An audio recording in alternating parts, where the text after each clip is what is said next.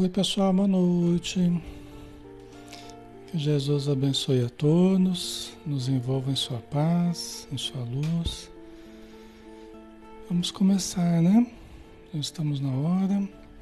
Vamos só ver como é que tá o som e a gente já começa.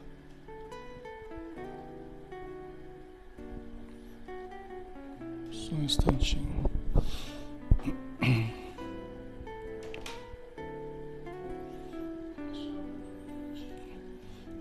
Tudo certo, né? Tá bom então. Então vamos lá, né? Vamos começar, vamos fazer a nossa prece com muita alegria, com muita satisfação por estarmos juntos, né? Podemos estudar novamente, né? Que é sempre uma bênção a gente ter essa oportunidade, né? De nos aprofundarmos no conhecimento. Então vamos juntos orar, fechando os olhos, elevando o nosso padrão vibratório e rogando, Senhor Jesus, que as tuas luzes se irradiem sobre todos nós neste momento.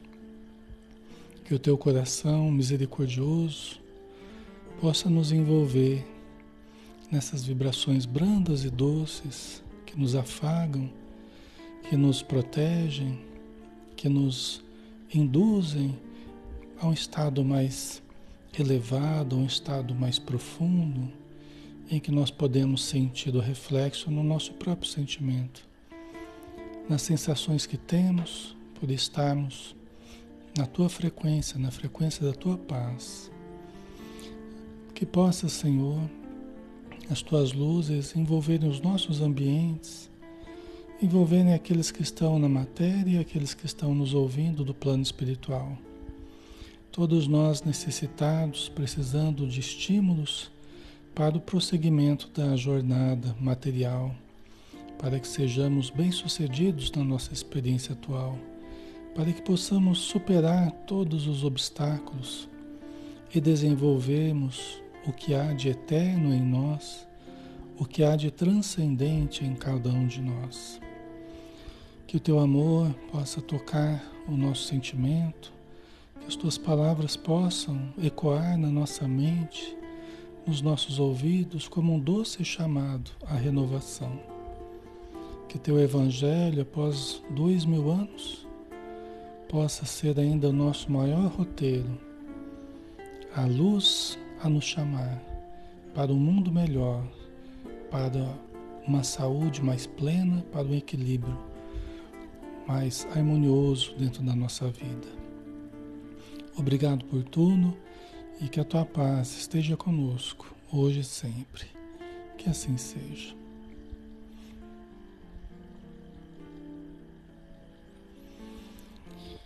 Ok, pessoal. Então, novamente, boa noite. Que Jesus abençoe a todos. Um grande abraço, tá? Todos que estão chegando. Alexandre Camargo falando aqui de Campina Grande. E nós estamos na página Espiritismo Brasil Chico Xavier. Todos os dias de segunda a sábado, às 20 horas e hoje, né, como é quarta-feira, nós temos o estudo do Evangelho segundo o Espiritismo, tá? Livro de Allan Kardec, também usando aqui para o nosso estudo, né, o roteiro sistematizado de estudo do Evangelho da editora Boa Nova, tá? Que a gente tem como material didático também para as nossas reflexões, ok? Hoje nós vamos falar, pessoal, no nosso estudo sobre o Evangelho, do capítulo 5, Bem-aventurados os aflitos. É, é, um capítulo muito importante porque é um capítulo que resume é, tudo que nós precisamos né, diante dos sofrimentos, diante das provas, diante das, das dificuldades, das dores que a gente passa. É um capítulo que a gente percebe que a espiritualidade valoriza muito, valoriza toda a obra espírita, né? Mas é um capítulo que eles dão um especial, uma especial atenção, porque é realmente, no sentido da consolação, é um capítulo muito importante dentro do Evangelho. Tá? Então, quem está chegando aí precisando de ajuda, né, vai se acomodando, vai relaxando, começa a ouvir o Evangelho, né, começa a acalmar as emoções E a espiritualidade está cuidando de todos nós, está fluidificando a água que a gente deixa aí para a gente tomar, né? Cada um deixa o seu copinho com água, a sua jarra. Os espíritos vão aplicando passes. E que durante o estudo a gente consiga, consiga ter algumas soluções que a gente precisa, né? Para certos problemas íntimos que a gente atravessa, tá? Então tenhamos confiança né? Que tudo vai se resolver no seu devido tempo e nós podemos melhorar muito, né? Na medida que a gente vá buscando o auxílio espiritual. Ok, pessoal, então vamos lá, né? E nós vamos falar é, a respeito né, do capítulo 5, Bem-aventurados os aflitos. Nós vamos falar do tema hoje, é, Justiça das aflições, tá? Então, nós vamos analisar os três primeiros itens desse capítulo 5. Tá? Então, vamos começar aqui a citação né, de Mateus, de Lucas. Tá? Nós vamos fazer uma leitura breve e em seguida a gente vai começar a nossa reflexão em torno do Evangelho. Bem-aventurados os que choram, pois que serão consolados. Bem-aventurados os famintos e os sequiosos de justiça, pois que serão saciados. Bem-aventurados os que sofrem perseguição pela justiça, pois que é deles o reino dos céus. Isso está em Mateus capítulo 5, versículo 4 e 6 e 10. Aí o item 2. Bem-aventurados vós que sois pobres, porque vosso é o reino dos céus. Bem-aventurados vós que agora tendes fome, porque sereis saciados. Ditosos sois vós que agora chorais, porque rireis. Isso está em Lucas, capítulo 6, versículos 20 e 21. Mas ai de vós ricos, que tendes no mundo a vossa consolação. Ai de vós que estáis saciados, porque tereis fome. Ai de vós que agora rides, porque sereis constrangidos a gemer e a chorar.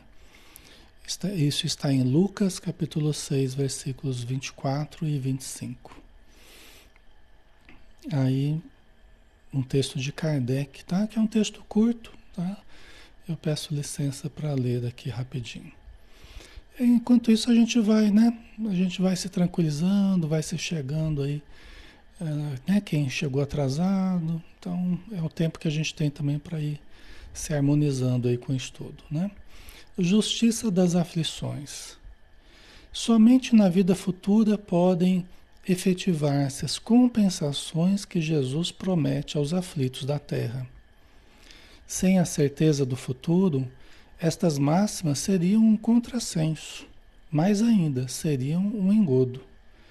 Mesmo com essa certeza, dificilmente se compreende a conveniência de sofrer para ser feliz.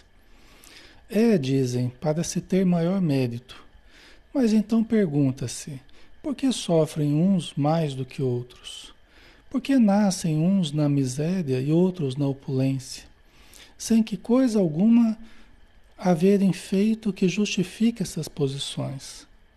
Porque uns nada conseguem, ao passo que a outros tudo parece sorrir. Todavia, o que ainda menos se compreende é que os bens e os males sejam tão desigualmente repartidos entre o vício e a virtude, e que os homens virtuosos sofram ao lado dos maus que prosperam.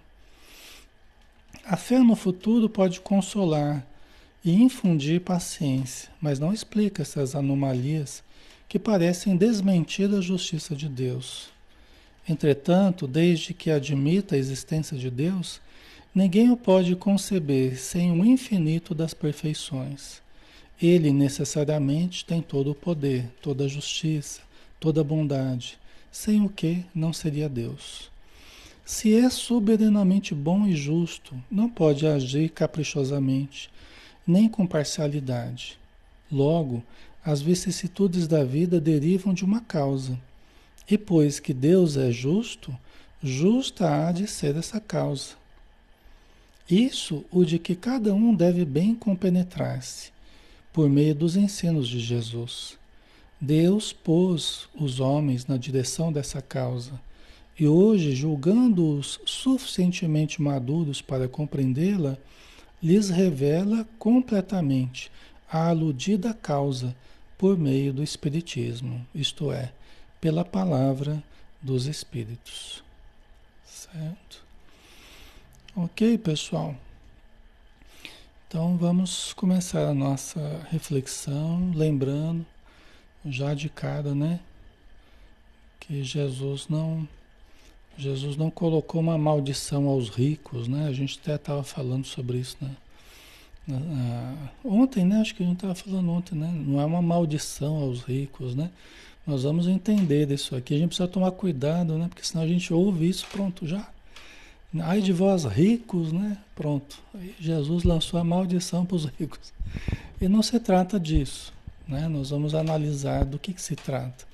Tá? Então é importante a gente conter um pouco os impulsos aí. Senão a gente já a gente não ouve nem o resto, né? E a gente precisa compreender para a gente poder seguir adiante, né? Então vamos lá, pessoal. Justiça das aflições, né? Capítulo 5, itens 1 a 3. Quem são os que choram e que serão consolados? É? Quem são os que choram e que serão consolados? É. Tem muita gente que chora, que sofre, né? É, quem são esses que Jesus falou que choram e que serão consolados? Né? Jesus falou para aqueles que estavam sofrendo, para aqueles que estavam né, passando por dificuldades, né? Todos aqueles que choram e sofrem são consolados? Todos aqueles que choram e sofrem, eles serão consolados? Ou não? Não é? É uma coisa para a gente. É? Só o fato da gente chorar e da gente, e a gente sofrer, a gente já vai ser consolado? Não é? Vocês estão colocando os aflitos, as pessoas tristes a Sueli sim, a Lindalva sim, a Regina também acha que sim. A Beth, os fracos e humildes. O De Paoli, todos nós que estamos em provação. Aline Gonçalves, virtuosos. Manuel, todos nós sofredores. Né? Os injustiçados, a Marina colocou né? Vamos ver a resposta aqui. Quem são os que choram e que serão consolados? Né? Os que sofrem suas provações com resignação e paciência. Aqueles que sofrem, mas se revoltam e desesperam, não terão o consolo de que Jesus fala.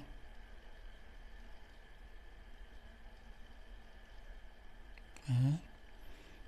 Pode parecer uma coisa estranhável assim, né? Pode parecer uma coisa estranhável, uma coisa, nossa, mas como é que pode isso, né? Todos aqueles que sofrem serão consolados? Olha, gente, no umbral está assim de gente que está sofrendo, e está chorando, e está aflito, e está desesperado, e não tem encontrado a consolação. Entendeu? Seja na terra, seja no umbral, né? Tá cheio de gente revoltada que não encontra consolo, não encontra alívio, não encontra a paz que gostaria, que necessita, não encontra.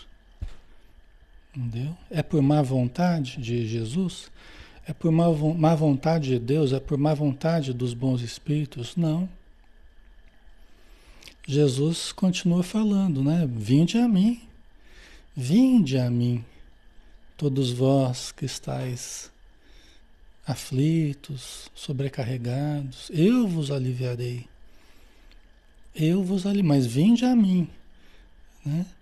Então a gente pode passar por dificuldades, a gente pode passar por provações, mas na hora que a gente precisa, as provações é para nos sensibilizarem. E a hora que a gente passa por elas, a gente se revolta.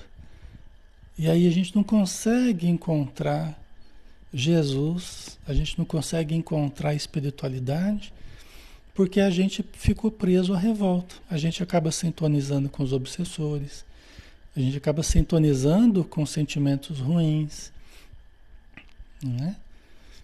Entendeu? Então, assim, é, isso todos nós, tá, pessoal? Não é o outro lá. É, sou eu, vocês. É a cada instante, é a cada minuto, é a cada segundo que nós podemos estar bem e daqui a pouco acontece alguma coisa e a gente se deixa levar emocionalmente, a gente se deixa levar mentalmente, né?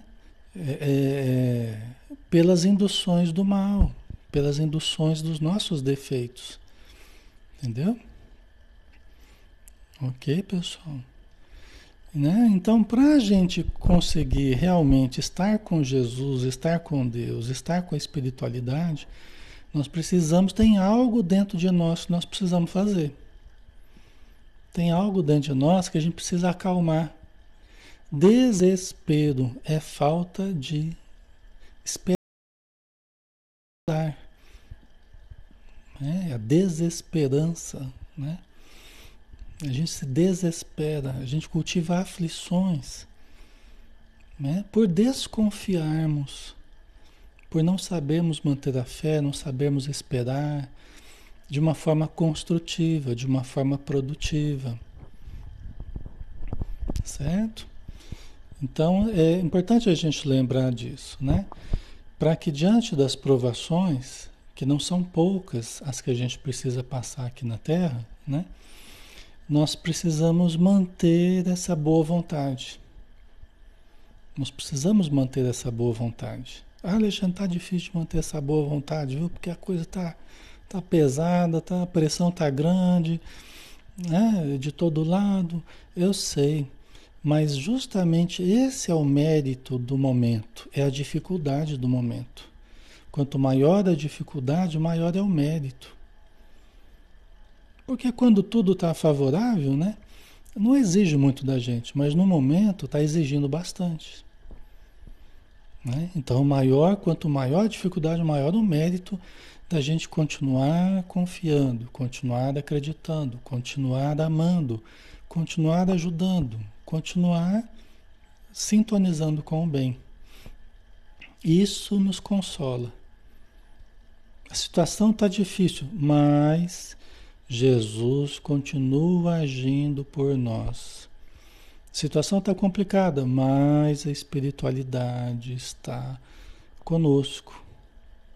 Eu só preciso orar com confiança, só preciso elevar o pensamento com sinceridade, com humildade, não com orgulho, com presunção, né? com revolta, né? com exigência né? com os espíritos, agir de uma forma exigente com os espíritos ou com Deus. Né? Isso não funciona, nunca funcionou, porque eles não respondem às nossas exigências. Nós estamos aqui para sermos, é, é, sermos talhados. Né? Lembra que a gente falava ontem, né? Não somos nós que devemos colocar os nossos caprichos para Deus, né? É, é a vida que vai trabalhando em nós. Aí que nós temos que nos deixar sermos, sermos maleáveis às leis divinas, aos bons espíritos, tá, pessoal? Então, assim, é... ah, mas o consolo está à disposição de todas as pessoas. Está. Jesus falou para todo mundo: Vinde a mim, né? Bem-aventurados os que choram, porque serão consolados, mas os que choram, os que estão sofrendo, mas não se deixando levar pela revolta. Porque aí a gente cai. Entendeu? Aí a gente cai. Certo, pessoal? Olha, eu tô, a linda prece de Cáritas nos põe em reflexão. Exatamente, é linda mesmo. Prece de Cáritas é uma prece que a gente pode usar sempre, né? Tá? Então é um processo de corrigirmos, né? A nossa atitude mental, corrigimos o nosso sentimento. A hora que a gente vê, a gente está descambando já, né? A gente já está descambando para reclamação, a gente está descambando já para a mágoa, pra, a gente está descambando já para a revolta, indignação, né? É muito fácil, né? Nós somos assim, a gente fica numa linha muito tênue, né? Entre o equilíbrio e o desequilíbrio. E a gente, por quase nada, a gente tomba o outro lado, né? Só que a gente tem que manter aquela, aquela linha, aquela atitude mental correta. Senão a gente escorrega ali. e aí a gente dá um pouco de trabalho, né? Para a gente se realinhar, para a gente se reajustar de novo, né? Mas o consolo está à disposição de todas as pessoas, todas as pessoas, sem nenhum privilégio, sem nada. A única condição é que nós nós nos abramos as coisas boas, a fé, a confiança, né? Tá? Certo? Então é a gente lembrar, né, que nas regiões inferiores tá, tem muita gente sofrendo, mas ao mesmo tempo imprecando, zombando, né, maldizendo, né, blasfemando, né, infelizmente, né, e permanecem lá, não conseguem sair de lá, enquanto não muda a atitude mental. Como André Luiz. André Luiz ficou oito anos desorientado lá. A gente pode dizer que ele estava sofrendo. E por que, que ele não estava sendo consolado? Só quando ele, ele, pela força das dificuldades, né? Ele foi, começou a perceber, falou, nossa, né, deve haver um Deus, deve haver um Criador de tudo. Ele começou a lembrar de Deus, começou a buscar de novo a fé. Né? Então ele lembrou que ele poderia orar. Aí ele começou a trabalhar no seu interior até que ele conseguiu receber o auxílio. Entendeu? Então. Aí vamos para a segunda pergunta. E os que têm fome e sede de justiça, quem são estes? Que Jesus falou, né? Que serão saciados, né? Bem-aventurados os que têm fome e sede de justiça, porque serão saciados. Quem são esses, pessoal, que têm fome e sede de justiça? Não é? Todos nós, de certa forma, temos fome e sede de justiça, né? O problema é que a gente quer a justiça sempre a nosso favor, né? E, e tem, a, e tem pessoas que, que querem que a justiça nos pegue, né? Porque a gente deve para eles do passado. Aí a gente já não quer. A gente só quer a justiça quando é a nosso favor, né? Mas vamos aqui nessa linha de Jesus aqui, né? E os que têm fome e sede de justiça, quem são estes? Né? Quem são estes que, que têm fome e sede de justiça? O Cássio, né? Seriam os que suportam sem reclamar também? Eu acho que é por aí, né, Cássio? É. Né? A Rejane, seriam os que fazem o que é correto? Né? Né? Faz o que é correto e, e, e, e, às vezes observa tanta coisa errada, né? Porque quando você vai tendo um discernimento mais claro do que é certo e errado, do que é justo, do que é injusto, você começa a ver, meu Deus, quanta injustiça, né? E você começa a ter um discernimento do, do certo, do errado, né? Do justo, do injusto. Então, isso dá uma vontade, nossa, dá uma vontade de você viver no mundo mais justo, né? Dá vontade de você viver dentro de uma sociedade mais justa e tudo mais, né? Os que têm fome e sede de justiça, quem são estes? Vamos ver aqui. Vamos ver. São os injustiçados, os que padecem consequências das desigualdades entre os homens os que veem seus direitos desrespeitados sem ter quem lhes ouça os reclames, né?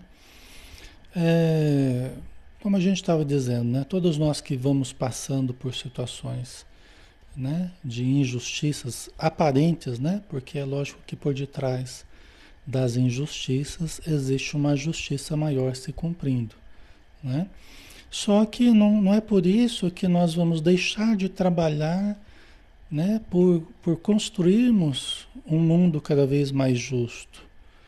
Não é? não é porque nós trazemos erros do passado e que sempre tem uma justiça se cumprindo, sempre tem a justiça divina se cumprindo. Mesmo que a nossa justiça seja imperfeita, sempre tem uma justiça maior se cumprindo. Né? Por exemplo, a pessoa que no passado, a pessoa que no passado aprontou, né? Pessoa que em outras encarnações, na última encarnação, pintou e bordou, vamos dizer assim. Puxou o rabo do gato. né? Brincadeira, né? Os gatos aí que me perdoem. Mas aprontou na última encarnação, mas não foi pega. A justiça não não pegou. Né? O crime não foi desvendado, o problema não apareceu e tal, né? Então a pessoa passou sem pagar daquele crime, né? Pode ser que na encarnação seguinte ele sofra uma ele sofra entre aspas injustamente, ele venha até ser preso, não era ele o autor do crime, ele venha ter que pagar por um crime que ele não fez. Entendeu? Então, lógico que no presente nós vamos tentar fazer a justiça o melhor possível. Mas ela é falha. Nossa justiça no momento é falha, né? Não é falha? Nem sempre ela consegue acertar nas situações, né? Só que muitas vezes, até quando ela erra, aquela pessoa que vai pagar é a pessoa que no passado não foi pega. E no presente, no presente ela foi pega. Mesmo injustamente, né? entre aspas, né? Certo, pessoal? Então isso acontece muito, né? A pessoa que no passado ela não não foi pega, no presente ela pode ser pega erroneamente, mas ao mesmo tempo acertadamente a justiça se cumprindo e fazendo que ela pague, né? o tempo devido ali. Né? Vai ser tido a conta de uma injustiça aqui no presente, né? mas a espiritualidade, sabendo da ficha corrida dela, sabendo das encarnações, sabe avaliar melhor. Falou, olha, no presente, esse nosso irmão, ele, ele não tinha responsabilidade de fato, mas ele tinha débitos do passado a resgatar. Entendeu? Então, como a nossa justiça ainda não alcança as encarnações passadas, é lógico que nós vamos tentar olhar do presente e acertar mais do que errar, né? É lógico. Tá, pessoal? Não vamos dizer que isso é certo no presente, né? A gente tem que trabalhar por aperfeiçoar, né? Mas a gente vê, né, o estado de coisas assim, em termos de injustiças ocorrendo, né? Porque a gente tem um senso de justiça e a gente quer a melhoria desse, desse planeta, né? A gente quer. E é justo que a gente queira, né? Só que aqui na Terra a gente vai ver esse processo muito lento. Sendo que às vezes a pessoa desencarna aqui e ela já encontra no mundo espiritual uma sociedade mais justa. Então, bem-aventurados, né? Aqueles que estão injustiçados aqui na Terra, porque eles vão eles vão encontrar na vida espiritual uma sociedade mais justa, né? Então a gente está vendo o nosso lar, como é que funciona, tem vários outros locais, né? É muito amplo, né? A espiritualidade é muito ampla. Então vai possível ter, né? Vai ser, será possível viver numa sociedade mais justa, onde há realmente a justiça, há uma boa vontade né, de acertar na justiça, né? A justiça é correta, né? Então, a Valéria, mas a gente só vem para pagar? Não, Valéria, essa é uma pergunta recorrente, né? A gente responde pelo menos uma vez por semana. Ah, a gente não vem só para pagar, a gente paga aquilo que a gente fez de errado no passado, né? Nas encarnações, várias que a gente já viveu, né? Depende do que você fez, né? Se você fez mais o bem do que o mal, é lógico que você vai colher hoje mais bem do que mal, né? Agora, as pessoas que fizeram mais mal do que bem, como é que a gente vai esperar que a pessoa colha mais bem do que mal, né? Entendeu? É que as pessoas veem o Espiritismo, o Espiritismo fa... porque é a única religião praticamente, ou das únicas, né? Que falam da relação de causa e efeito, né? Então, é, diante das injustiças, diante das dificuldades, diante das dores, o Espiritismo é uma das únicas que estabelece uma relação de causa e efeito. Só que quando as pessoas veem a gente falando dessa relação de causa e efeito, elas, elas caem nesse pensamento. Ah, mas a gente só vem aqui para pagar? É só pagar a nossa vida? É só dor, só sofrimento? Aí eu pergunto para vocês, a vida de vocês é só dor e sofrimento? Provavelmente não, né? Provavelmente não. Tá? Provavelmente vocês têm família, têm um trabalho, têm né, uma relativa saúde. Aí dependendo de um, de outro, uns mais do que outros, e até em função do que a gente está conversando, né? Em função né, do que necessita nessa encarnação, do que fez no passado, do que está sofrendo no presente, né? É justamente sobre isso que a gente está falando, tá? Certo? O que fizemos de bem retorna para a gente enquanto oportunidades, possibilidades, né? Amizades, simpatias coisas que funcionam a nosso favor, o que a gente conseguiu desenvolver de coisa boa dentro de nós. Nada se perde, nem de bem nem de mal. Né? Nada se perde nem de bem nem de mal. Entendeu? É só a gente usar né, a nossa inteligência e a gente vai conseguir compreender bem né, essa questão da lei de causa e efeito. Tá?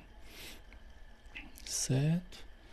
Então, pessoas que são muito maltratadas, pessoas que são muito desprezadas socialmente, são muito né, humilhadas assim publicamente, né, que sofrem essa dificuldade aqui na Terra, às vezes chegam no plano espiritual rodeadas de luz, né, rodeadas de, de atenção, de carinho da espiritualidade. Quer dizer, aqui na Terra era um Zé Ninguém, né? Entre aspas, né? Considerado uma pessoa inútil, uma pessoa à margem da sociedade, uma pessoa anônima, né? Sem recursos, mas aos olhos de Deus, aos olhos de Jesus, da espiritualidade, é alguém, é um ser de luz. Um ser de luz, né? Que acaba chegando ao plano espiritual é rodeado por intensa luz, entendeu? Então tem muitas coisas bonitas assim, né? Que a gente, a gente vê nas histórias espíritas, né? Nos contos tal, muito bonito, tá? Ok, pessoal? Então a vida espiritual, ela, ela revela a verdade. Ela revela a verdade, né? Ela desfaz as ilusões da matéria, ela revela uma verdadeira justiça, a justiça divina, né? Aí continuando a resposta, não raros famintos e sequiosos de justiça são antigos déspotas, alcançados pela infalível justiça de Deus no momento adequado. É verdade, isso aqui é bem realidade. Às vezes a gente está lá clamando por justiça, né? é um outro aspecto né, que a gente precisa considerar. Às vezes a gente está clamando por justiça. Já que está Deus para cumprir a justiça, não sei o quê. Quando a gente se vê prejudicado. Né? Quando a gente é objeto da, do prejuízo, aí a gente se revolta, né? A gente fica faminto de justiça e tal.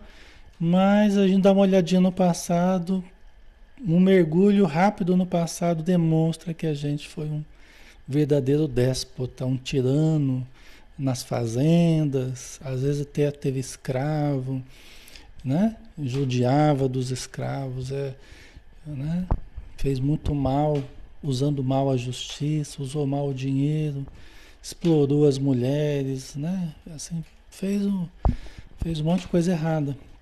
E aí no presente, quando sofre os resultados daquilo que fez, aí se revolta e clama por justiça. Clama. Só que não é para esses exatamente, né? porque esses estão caindo justamente na, na revolta, na indignação. Tem muitos. É, é importante a gente falar disso, porque até para a gente a gente tomar cuidado, né, com certas posturas, né? Você tem muitos muitos super defensores da natureza hoje, né, que se revoltam com tudo, que quer brigar com tudo e todos por causa da natureza, que foram aqueles que chegaram aqui no Brasil pondo as árvores para baixo, matando bicho, matando gente, matando tudo. Entendeu? E que trazem essa lembrança dentro de si. Né? Isso faz com que a pessoa queira usar daquela energia, tal, daquela, né, como se o outro é que fosse o problema, mas na verdade eu trago dentro de mim a lembrança dos erros que eu cometi.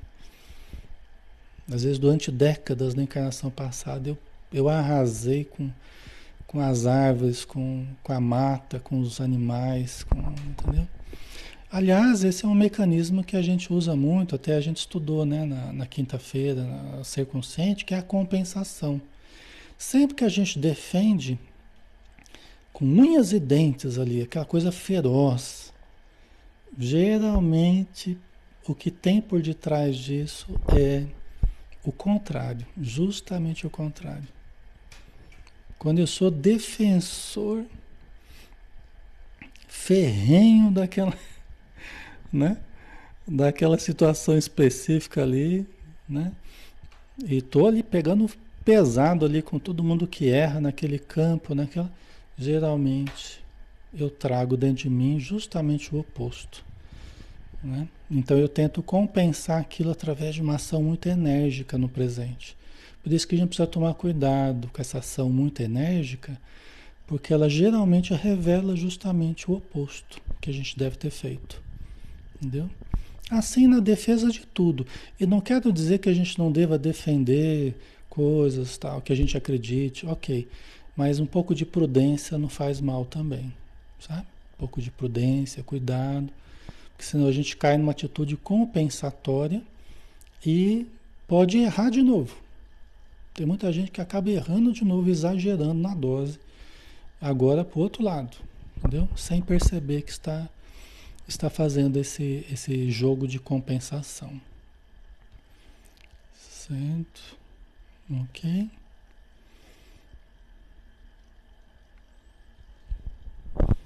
Certo. É um assunto delicado, né? É um assunto delicado que exige uma profundidade. A gente não consegue resolver isso superficialmente, não. Tem várias questões aí que a gente não consegue resolver superficialmente, não. É preciso profundidade. Os problemas da vida a gente não consegue resolver superficialmente. Não é? Justamente por isso que o Espiritismo vem abrir essa caixa de possibilidades aí de entendimento, porque nós não conseguimos, através de um olhar materialista, através de um olhar superficial, a gente não consegue resolver um monte de problemas que a gente vê e que faz muita gente descrer de Deus, faz muita gente descrer da religião, descrer de Jesus, porque começa a enxergar um monte de coisa que a pessoa não entende. Né? Então aí, aí começa a não fazer sentido Deus, né? Mas dentro da visão espírita, aí a gente vê que tudo começa a fazer sentido. Né? Porque é, é, juntando a reencarnação com a lei de causa e efeito, com as leis divinas, né? É, é, aí a gente entende que tudo tem uma coerência, tudo tem um porquê. Tá? Aí tudo se esclarece, né? É lógico que é com o tempo, não é um banho milagroso que cai sobre nós, acendendo todas as luzes, mas é uma busca constante de conhecimento, de entendimento, de estudo, né? Isso vai dando uma, uma visão mais profunda para a gente. Tá? Não é algo que não é algo que vai ser sem esforço. Será com muito esforço de cada um de nós para a gente compreender essas questões. Tá? Quais são os que sofrem perseguição pela justiça? Né? Quais são os que sofrem perseguição pela justiça que Jesus falou, né? Bem-aventurados os que sofrem perseguição pela justiça. Né? Vamos pegar aqui, ó. Bem-aventurados os que sofrem perseguição pela justiça, pois que é deles o reino dos céus. Né? Isso está em Mateus capítulo 5. Quem são esses que sofrem perseguição pela justiça? Ok, pessoal? Né? Vamos ver a resposta? Né?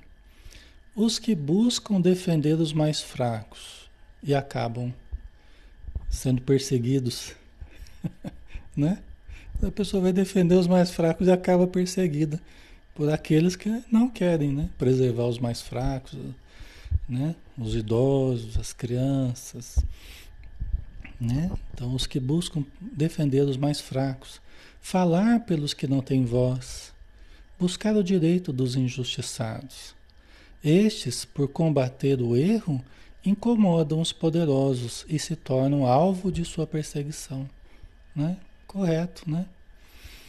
Então aqui, veja bem, é, implica em nós estarmos bem com a justiça divina. Porque nós temos a justiça material e a gente tem a justiça divina. Aqui no caso, é quando a gente sofre perseguição pela justiça material, mas nós estamos fazendo o certo, nós estamos agindo de forma correta. Perante a justiça divina, nós estamos agindo com correção e sofrendo as perseguições dos poderosos, né? Da, da, das leis injustas, né? coercitivas e tudo mais. Não é, pessoal? A Rejane colocou, né? Não se faz o bem impunemente, né? A frase de Emmanuel, né? Ninguém faz o bem impunemente, né? É verdade. Enquanto a gente está na nossa, enquanto a gente não está não tá fazendo muita coisa, enquanto a gente está mais quieto ali, às vezes a gente até não está incomodando.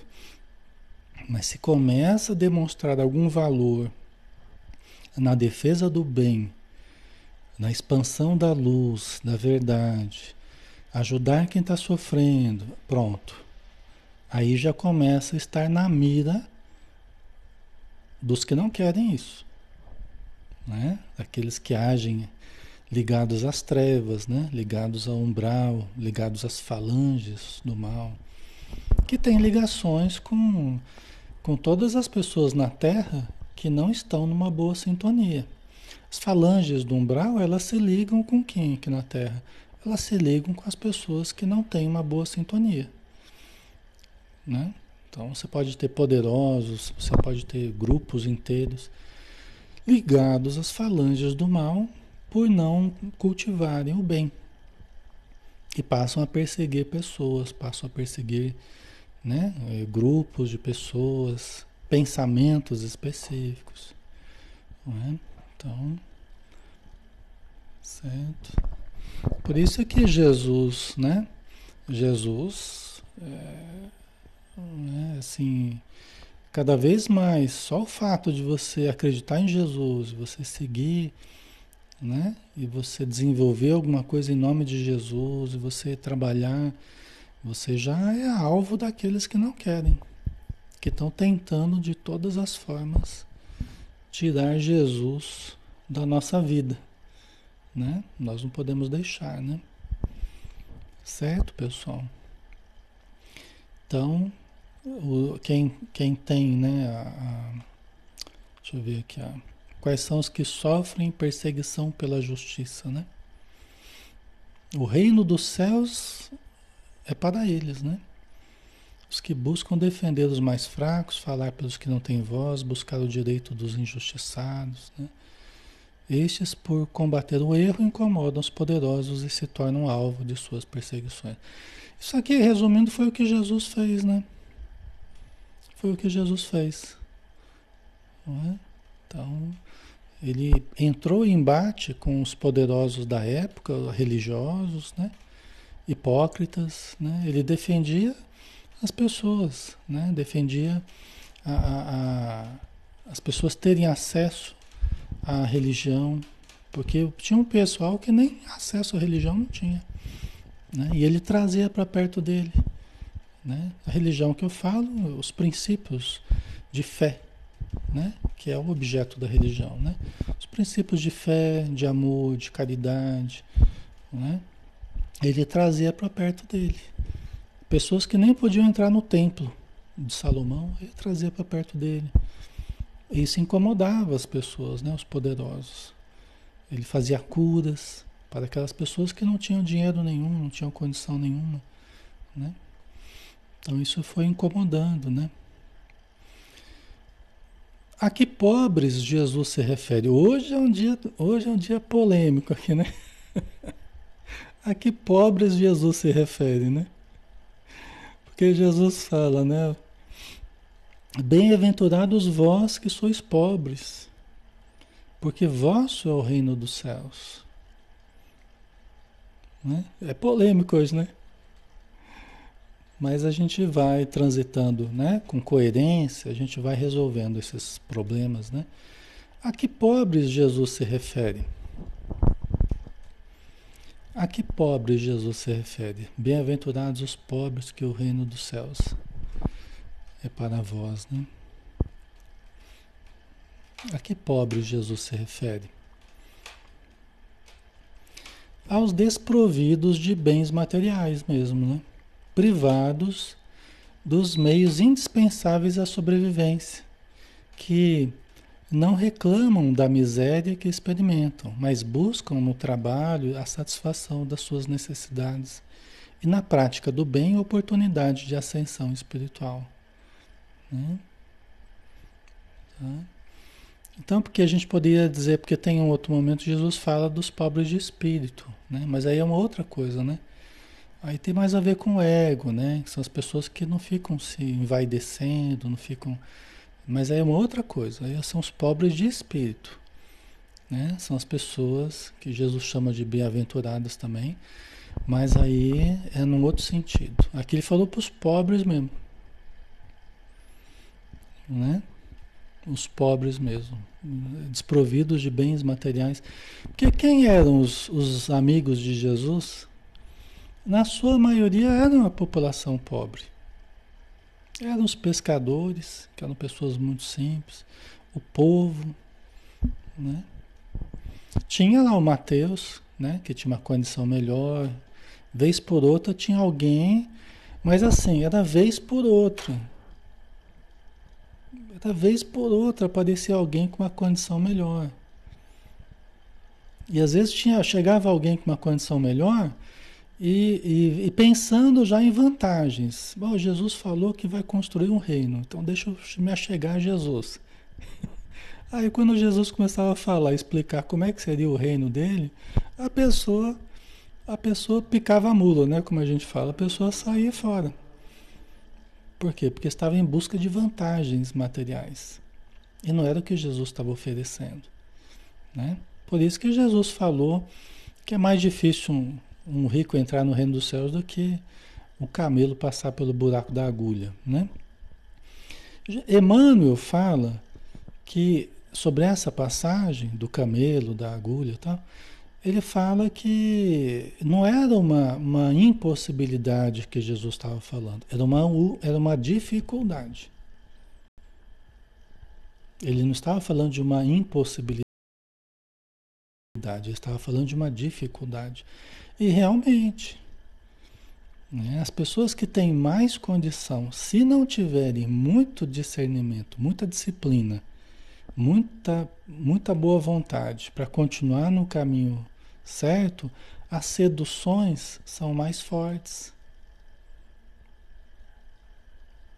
As seduções são mais fortes. Para quem tem mais recursos materiais, as seduções são mais fortes. Porque pega no nosso lado fraco. Pega nas nossas, na nossa acomodação. Eu estou falando mentira aqui? Vocês sabem que é verdade, né? Vocês sabem que é assim que funciona, não é? Tá? Então, é, é, é, uma prova mais difícil, né? A riqueza é uma prova mais difícil. Precisa de uma, de uma disciplina é, é, é espiritual, uma disciplina né, pessoal ali grande para você para você lidar com muitos recursos sem cair, né, na, na, na tentação dos exageros que a gente pode cair. Até mesmo comer demais. Tem uma relação direta, né? Uma pessoa que tem mais, quanto mais recursos tem, mais eh, todo dia aquela comilança, porque tem muito recurso, gosta de comer e tem sempre aquela coisa muito, as mesas muito altas, né? Às vezes a pessoa morre antes da hora de tanto comer, porque tem muito dinheiro para comprar comida. Entendeu? Então a coisa é complicada. A coisa é complicada. É a porta é uma porta larga que se a pessoa não tomar cuidado, ela, ela envereda por vários caminhos aí. É, é, é como é que a gente diria? É, é uma coisa certa que a pessoa vai cair? Não pelo fato dela ter dinheiro, não.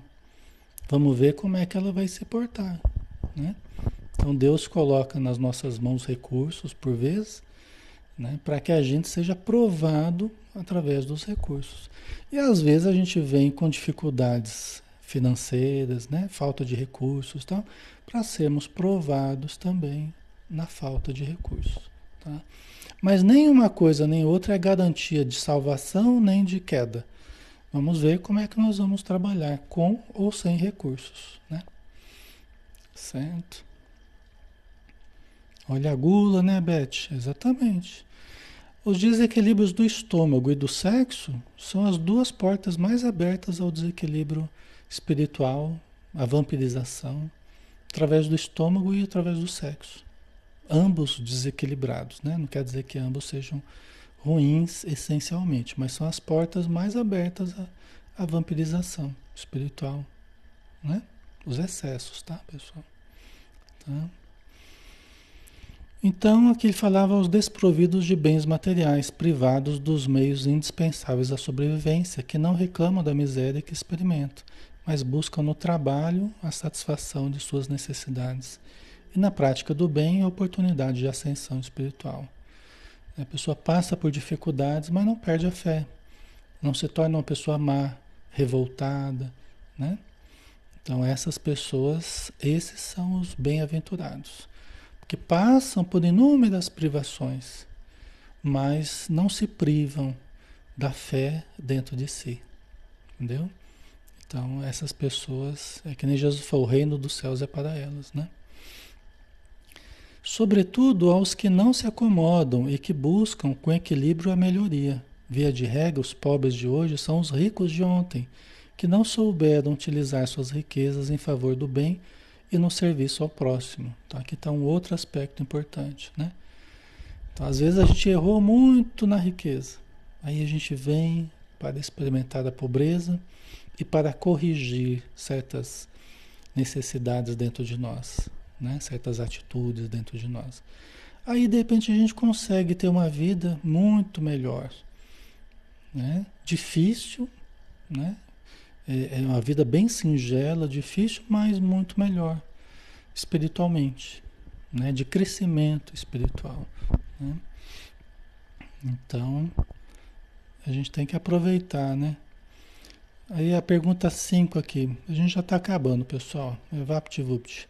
Ser pobre, então, é condição para se obter o reino dos céus e a graça divina? Falei que era polêmica que negócio hoje, né? Ser pobre, então, é condição para se obter o reino dos céus e a graça divina? Só o fato de ser pobre, então, de não ter dinheiro, você já vai para o céu sem escalas? Aí sim seria fácil até, né?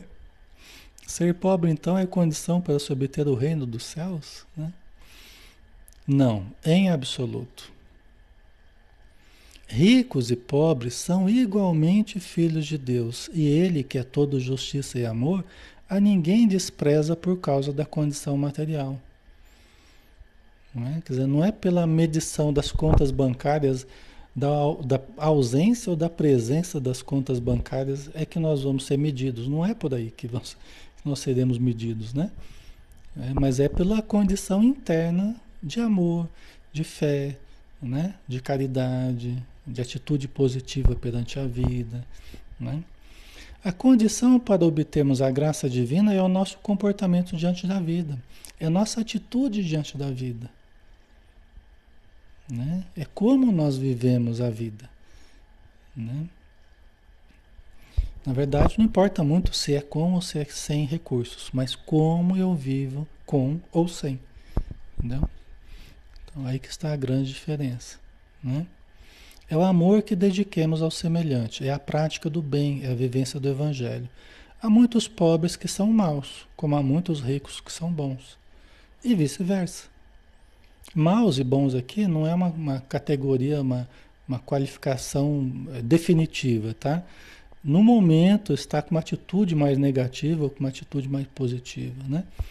Mas é, é verdade, né? A pessoa pode não ter recursos e ter sentimentos bem difíceis, né? E pode acontecer o contrário também, tá? Aí só para terminar, só para terminar rapidinho. A todos os ricos estará reservado o sofrimento? Aí é o outro lado da questão, né?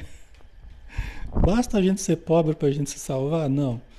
E a todos os ricos estará reservado o sofrimento, então? Foi uma maldição aos ricos que Jesus fez? Né? Jesus lançou uma maldição, então. Ai de vós, ricos. Né? Então Jesus só quer que tenha pobre no mundo. Ele só quer que tenha miséria no mundo, que tenha precariedade, que tenha isso. Esse era o objetivo. Né? Provável não, né? Provável que não. Não, sofrerão aqueles que fazem mau uso de seus bens, utilizando-os exclusivamente em proveito próprio. Os que se julgam proprietários e não depositários da fortuna que Deus lhes concede. Os que não empregam a riqueza em benefício do próximo.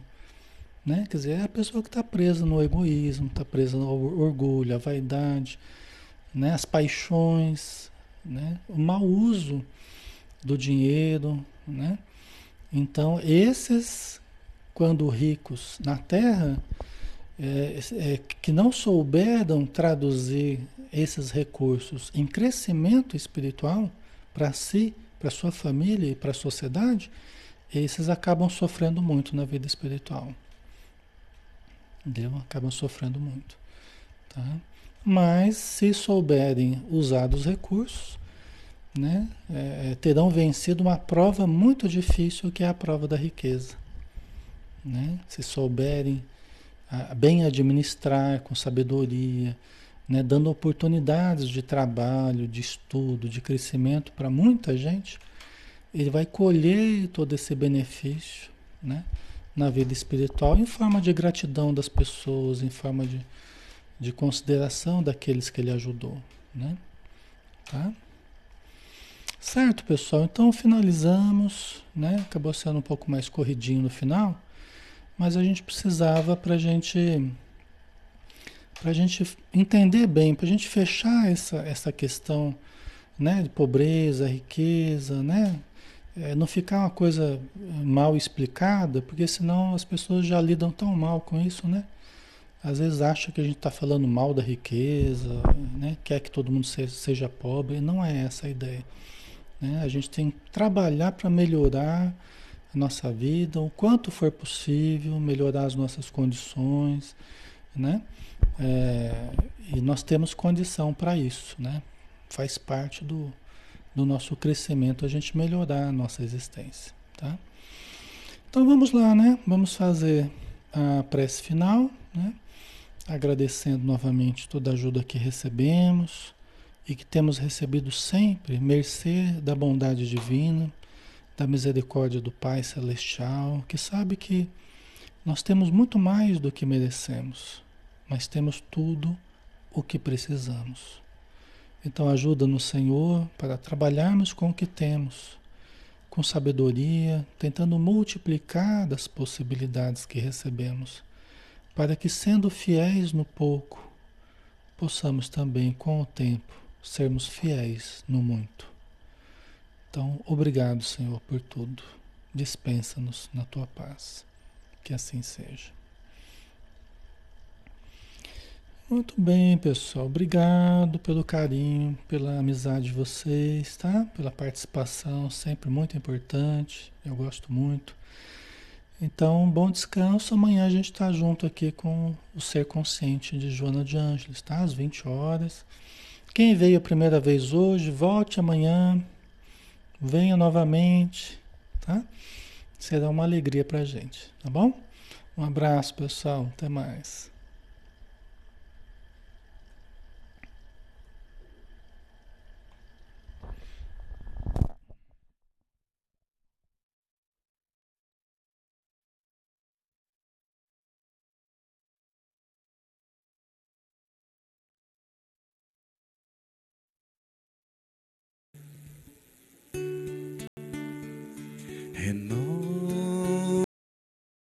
Renova-me, Senhor Jesus.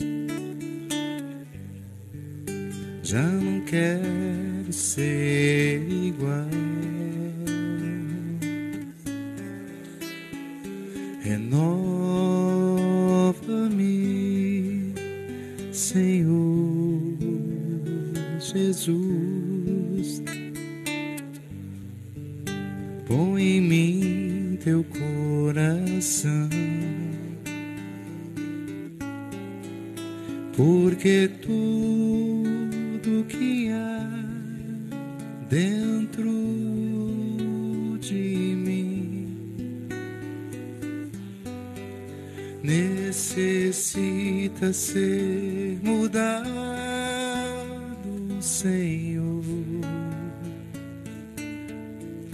porque tudo que há dentro do meu